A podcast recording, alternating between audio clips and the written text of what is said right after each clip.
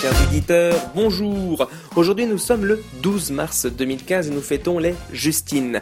Le malin pensera de suite, oui d'accord, juste une petite goutte. Mais je peux vous assurer que la Justine que je connais, euh, non pas la fille du cousin de mon père, non l'autre, elle ne prend pas qu'une petite goutte, en tout cas pas samedi dernier vu les snaps qu'elle m'a envoyés. Aujourd'hui c'est aussi l'anniversaire de Marie-Laure. Bref. Le 12 mars 1613 a changé la face du monde car c'est ce jour-là que, à Paris, a vu le jour le célèbre jardinier Le Nôtre, permettant ainsi à de nombreux pères de famille de vouloir la mort de leur petite fille.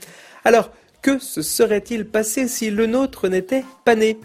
Eh bien, ce n'est pas compliqué. Sans le nôtre, pas de Volvicomte. Sans Volvicomte, pas de jardin à Versailles. Pas de Versailles, pas de Mickey dessiné dans les jardins. Pas de Mickey, pas de succès pour Walt Disney. Pas de Disney, pas de Reine des Glaces. Et impossible donc pour moi de vous mettre en tête pour toute la journée.